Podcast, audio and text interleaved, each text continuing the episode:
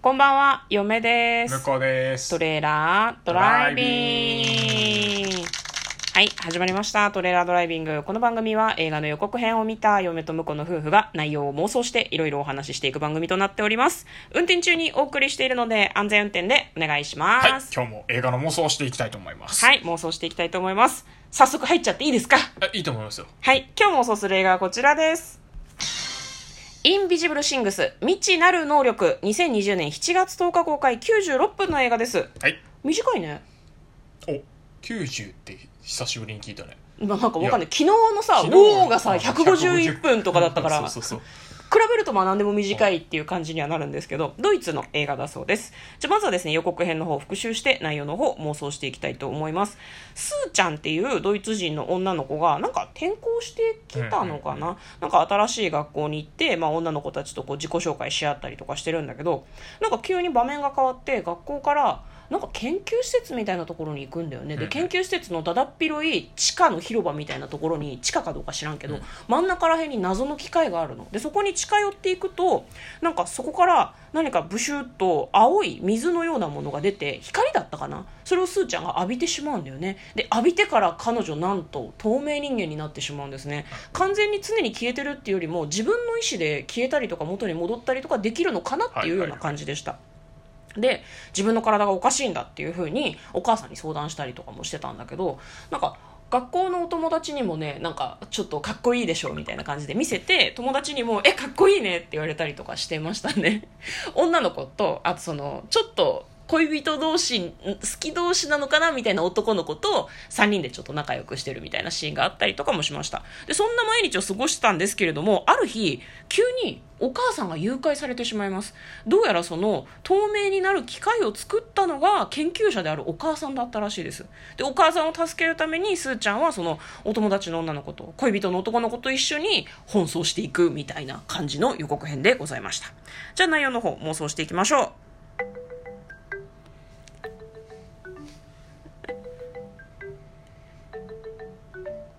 トレイラードライ ビンそんな感じグ。いや、あの、絶賛なんか違うやつを、イメージと違うやつをね、あそういあうの出し習て慣なこうのっていうのをあーふと思いついて。急だよね今日からでし ょびっくりしたよこれタイトル「木こり」っていう曲なんですけど、そうきね木こり木こり木こりじゃかああ中ででも可愛い感じはしてね。あーこれあの、全体的に。あそうかいや、すごく、あの、予告編はうんかっこいいんだけど、そうそうそうそうなんかあのねやっぱサスペンス的な感じの始まりなん感だよじね予も告はねあるし、そうだからホラーなのかなあれサスペンスサスペンスかなみたいサなスペンスっぽかったはずなんだけどなんか予告最後まで見るとさ子供たちがすごい頑張って活躍する話かなみたいな感じでしたあのそうね予告編の中の最大の見せ場が、うんあの割とこじんまりとした爆破そうそうそうそう人は死なないねっていうぐらい のうんなんか投げたんだねっていうドーンみたいドーン な感じのだかあかわいあら可愛いらしいみたいなねらまあ多分だけどち違うかもしれないけどあの子供向けの小説とか子供向けのお話を映画化したのかなっていうような感じじゃあーはないいはいそれはあるね嫁はねそういう感じがしましたね確かに確かにだからスーちゃんがこうだからアベンジャーズみたいな不思議な力を手に入れちゃったから、お友達の女の子と男の子と一緒にママを助けるために頑張っちゃうんだからみたいな感じの話はいはいではしいょまあまあきっとそうねそうね、うんわかんないでもこれママ黒幕かなでもあああのその子に あの能力を与えてみて、うんで何ができるのかっていう実験を、うんママがやってるっていう可能性はあるねそういうちょっとダーティーな展開になってくるかもしれないよね。なんかその、そう、ママが唯一の身内だから、ママがピンチになったら、その彼女の力が発揮されるだろうと。で、この話の中では多分、ママの悪い面はあんまり出てこないと思う。普通に誘拐されたママを見つけて、ママって言って、よかった、あんたが探してくれてって言って、一旦家に帰るんだけど、そこでママは電話をするわけですよ。帰ったわ。あの子の記録は取れたでしょうねって電話をするっていうああなるほどね、うんうんうんそんなダークな子供向け小説あるない。 ちょ、それはないか。なんかね、その、 ハッピーで終わってほしいですそこはね、3人でね、あの、バイクに乗ってね、走りながら、我ら、ファンタスティック3だとか言ってて、フファァンンタスティックタスティック4ってあったよフォーがあるからね。ねうんだからそれをこう模してるんだろうなと思ったんだけど、できれば可愛い終わり方にしてほしいけどね。まあまあまあまうあ、んうんそうでも、ママ、ママ悪役エンドあるような気がするけこど、れあの仲間の3人もうんあれなのかな、なんか能力手に入れるのかなそのうちいやなんかみんなさあそうかいやでも今回はなんかあの透明人間の能力しか出てないし、出てなかったラストなんかこう手をつないでうんみんな透明になるみたいな感じになってたから多分あれはスーちゃんの能力じゃんあじゃあ触った人も透明にすること多が分できるみたいな感じ多分ねなうんんだから、うんあのあそうかあのコップごととか服ごと透明になってたから、うんうんうんうん多分あれはスーちゃんの能力だけど多分あれだよねあの子供向け小説だとさ、うんあの何冊とか出てるから、うんうんあの ハリー・ポッターみたいなねはいはいはい次のシリーズになるとうん仲間が一個一個だからいやそういう人だとお母さんどんどんこう子供たちに能力を授けてってほしいよねお母さんどうなの教育 上物語としては面白いけどまさあ現実のお母さんとしてはなんかいや大で丈も夫かだなから最初はこうういんう急になんか能力持っちゃったのでびっくりおっかなびっくりしながらもうんうんうんうん事件を解決するわけじゃんうんうんうんうんでうそのだね後うんあのだんだんこうんう大きなさうんうんうん敵が出てくるみたいな展開に持ってく感じじゃないなるほどねそうそうそうそまあじゃああれかもね今回お母さんは助けられずにそのまま2に続くみたいな感じかもねそのまま学校とかも全部やめて3人で流浪の旅に出る方がなんとなく子供たち的にはテンション上がらない